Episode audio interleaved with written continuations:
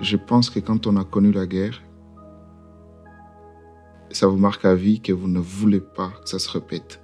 En tout cas, vous avez une obligation morale de faire tout pour que ça n'arrive plus jamais. Je ne connais aucune guerre, en tout cas maintenant avec du recul, qui n'est pas liée à l'accès aux ressources. L'écologie, euh, justement, propose des alternatives à ces genres de ressources qui créent la guerre. Et donc pour moi, c'est un lien euh, très facile.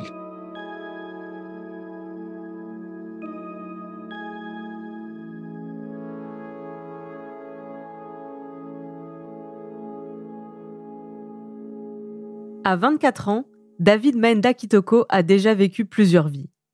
La guerre, l'exil, l'intégration, puis la guerre, l'exil à nouveau, l'intégration, puis l'expatriation et l'intégration toujours. David vit en France et a le statut de réfugié politique. Un statut qui le protège et qui signifie aussi qu'il ne peut pas retourner en République démocratique du Congo, où il est né et où il a grandi. Aujourd'hui, c'est une autre guerre qui le mobilise. Je crois qu'on peut la qualifier de cette façon, parce qu'elle fait de nombreuses victimes et qu'elle mobilise de plus en plus de résistants. Je parle de la guerre contre le réchauffement climatique, la destruction des ressources naturelles, pour la préservation des écosystèmes et la survie des populations. C'est une lutte pour la justice aussi, parce que les premières victimes du changement climatique sont les populations les plus vulnérables. Je suis Clémence Bodoc. Bienvenue dans Alors ils l'ont fait, Récit de jeunes qui ne savaient pas que c'était impossible, le podcast de l'Agence française de développement qui part à la rencontre des jeunes et de leurs engagements. Génération Lumière, c'est le nom de l'association écologiste que David a créée pendant ses études. C'est à travers elle qu'il s'engage au quotidien et que depuis Lyon, il fait le pont entre la France et le Congo sur le front de l'écologie.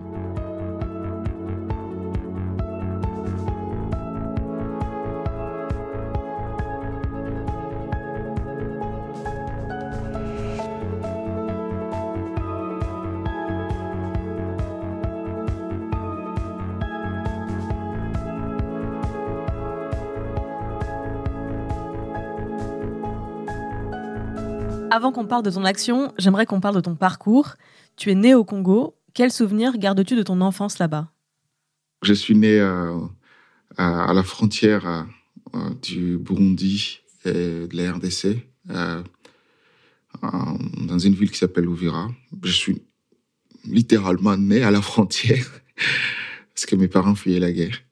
Les souvenirs que je garde, que j'ai encore, c'est assez c'est assez mélangeant entre des souvenirs de, de bonheur aux côtés du lac Tanganyika où on allait euh, chercher des petits cailloux où on étalait du poisson pour que, pour que les, les, poissons sèchent. Comme ça, on pourrait les manger pendant plusieurs mois. Et, et aussi euh, des bruits de balles, euh, euh des bruits de, de sang dans, la rivière, dans la rivière Molongwe, d'odeur de sang, des fuites des bombes derrière nous et, la peur perpétuelle de traverser une, une frontière euh, quand on n'avait pas l'autorisation d'en traverser une.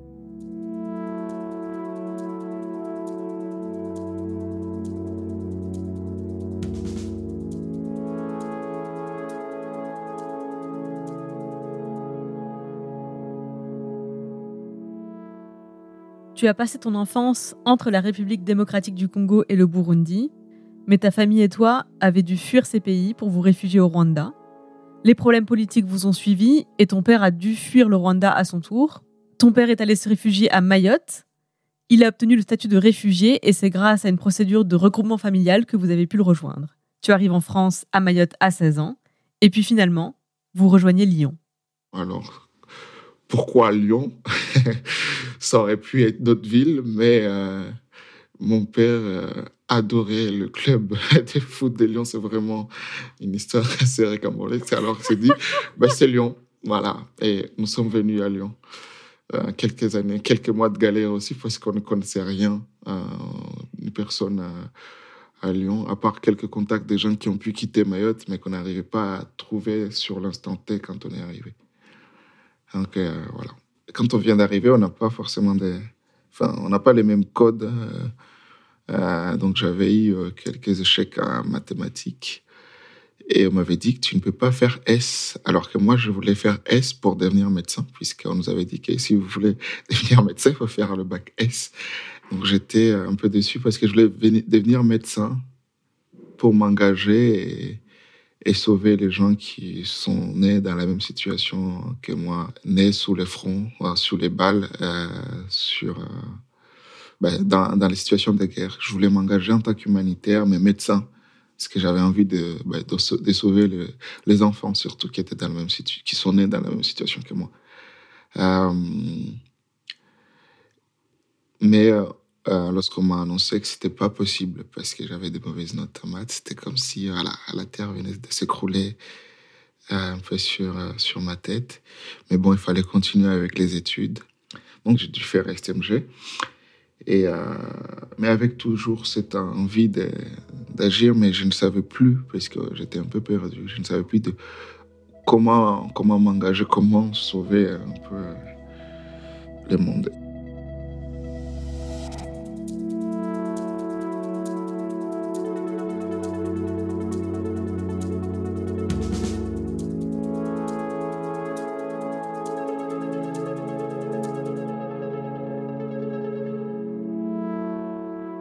Je me suis toujours posé la question de pourquoi est-ce que je suis obligé d'échanger de territoire, d'amis tout le temps?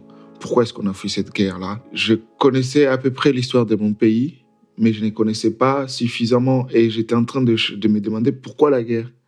C'est vraiment en arrivant en prépa que je me suis dit euh, qu'il faut que j'agisse. Alors c'était un mauvais moment parce qu'en prépa, quand on est en prépa, on est censé travailler, mais très dur.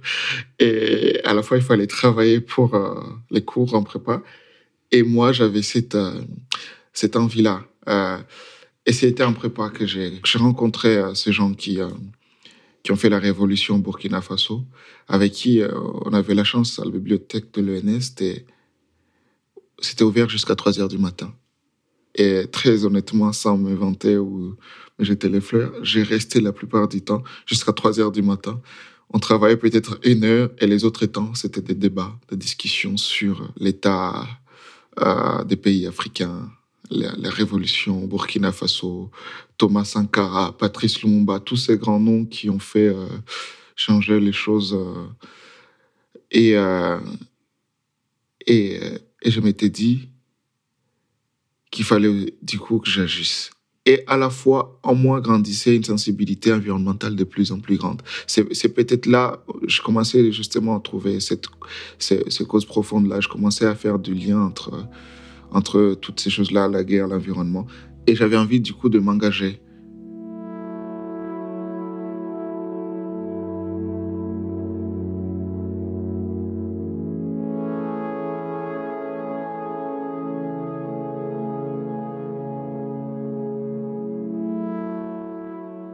tu crées l'association Génération Lumière.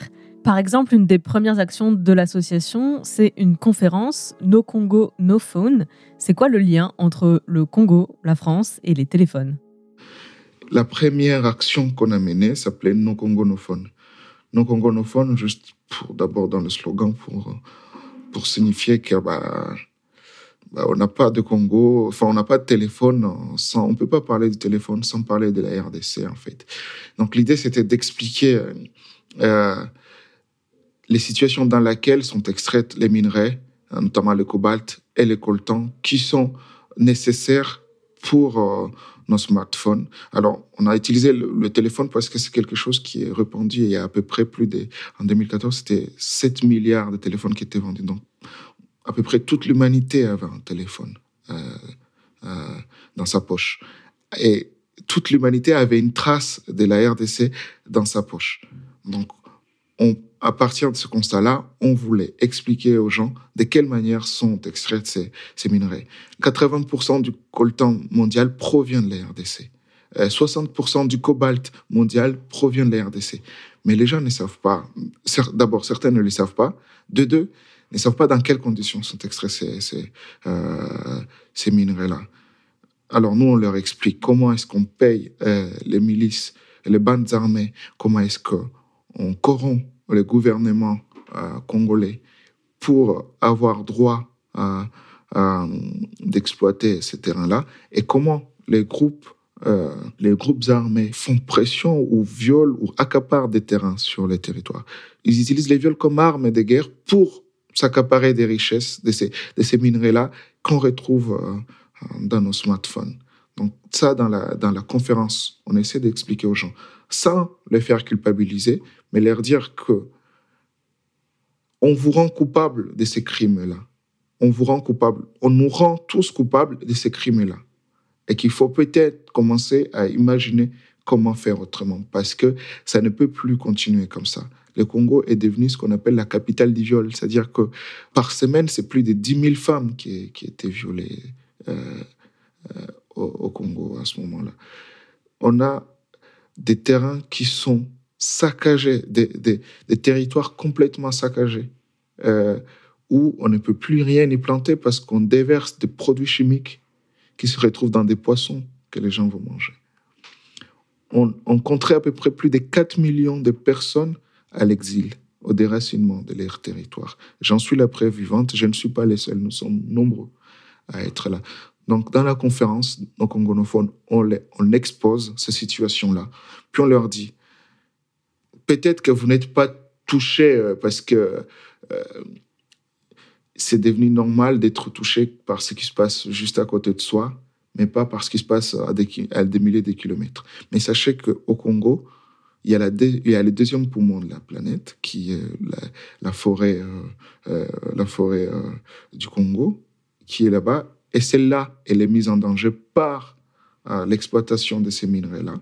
Ça, ça va avoir un impact beaucoup plus global. Et ça ne sera plus désormais que les Congolais qui seront touchés par ça, mais l'humanité tout entière. Donc si vous n'êtes pas touché par les guerres, par ces viols-là, eh bien sachez qu'il y a quelque chose cette fois-ci qui nous menace euh, tous.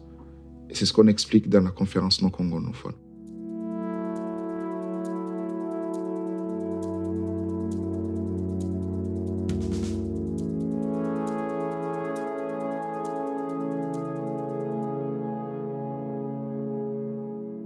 L'association Génération Lumière agit donc en France et au Congo, un pays dans lequel tu ne peux plus retourner.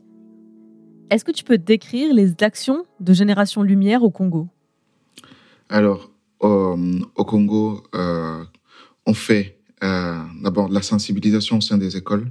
Euh, c'est nos membres qui vont le faire parce qu'ils vont faire dans les anciennes écoles secondaires. parce que c'est plus facile du coup d'y accéder quand on voit un grand frère ou quelqu'un les professeurs sont très heureux de voir euh, les gens qu'ils ont enseignés revenir pour transmettre quelque chose euh, à leurs petites sœurs et petits frères. Et euh, donc, ils nous laissent l'opportunité de pouvoir parler des questions de changement climatique. Et c'est comme ça qu'on les aborde. Et on forme, du coup, au sein des écoles, ce qu'on appelle des clubs environnement. Ces clubs environnement sont très importants parce que ça nous permet ainsi de rentrer dans les maisons hein, des habitants d'Ovira par les billets de leurs enfants, justement, qui sont à l'école. On a commencé donc dans cette ville, Ouvira, euh, par planter les arbres. On a planté euh, plus, de 25 000 arbres. Pourquoi? Parce que c'est une ville qui connaît des inondations d'une façon très régulière. Certains essaient d'y trouver des explications mystiques. Nous ne sommes pas spécialistes dans ça, mais nous avons détecté que c'est peut-être là aussi euh, les effets du changement climatique.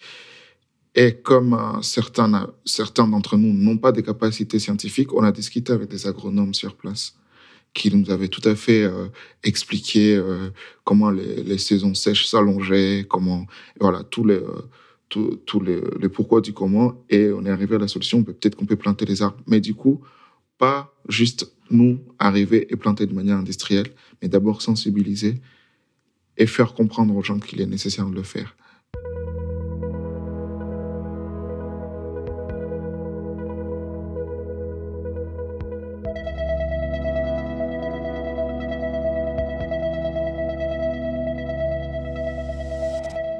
Il y a quelque chose qui m'interpelle dans ton parcours, c'est que pour quelqu'un qui a connu l'urgence, qui a été euh, témoin direct et victime même de conflits, de violences dans la société, tu choisis un mode d'action qui repose sur le long terme, voire le très long terme. Donc j'aimerais qu'on revienne sur cette idée que les questions écologiques et les questions politiques sont liées, parce que je pense que c'est loin d'être évident pour les gens qui nous écoutent. Et honnêtement, ça ne l'est pas pour moi qui t'écoute. Je... Comment tu fais? Pourquoi tu as choisi un mode d'action à travers l'écologie? Comment ce mode d'action est censé aider la situation politique euh, au Congo ou dans d'autres pays d'Afrique? D'abord, euh, je, voudrais expliquer, je voudrais dire que j'ai vu, j'ai vu des gens mourir. Et euh, je connais ce que c'est les bruits des bombes, euh, des balles. je ne souhaite à personne de connaître ça, en fait. Et, et je pense que quand on a connu la guerre, ça vous marque à vie que vous ne voulez pas que ça se répète. En tout cas, vous avez une obligation morale de faire tout pour que ça n'arrive plus jamais. Pourquoi, pourquoi l'écologie et la politique d'une façon beaucoup plus globale euh, D'abord parce que je ne connais aucune guerre, en tout cas maintenant avec du recul, qui n'est pas liée à l'accès aux ressources. L'écologie, euh, justement, propose des alternatives à ces genres de ressources qui créent la guerre. Et donc pour moi, c'est un lien euh, très facile. Et je dirais même, dans certaines régions, l'écologie est vecteur de paix aussi par, euh, ça peut paraître calculateur, opportuniste, mais par stratégie. Lorsqu'on voit planter les arbres avec euh, les 8 mars 2018, on a planté plus de 11 000 arbres le jour euh, des droits des femmes au Congo. On a eu des mamans et des filles qui sont venues.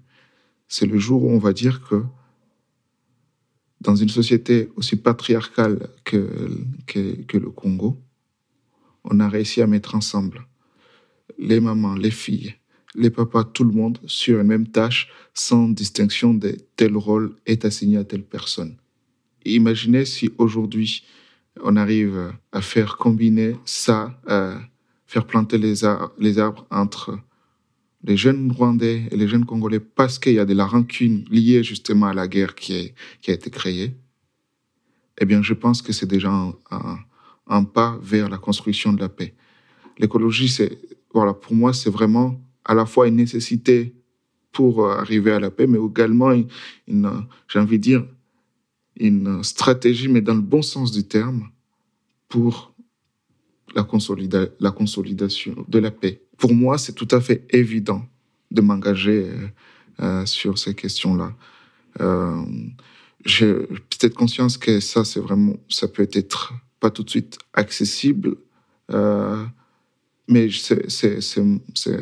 ben, je me tire à la tâche justement à la sensibilisation pour le faire comprendre, que ce soit en France ou, euh, dans la région des Grands Lacs.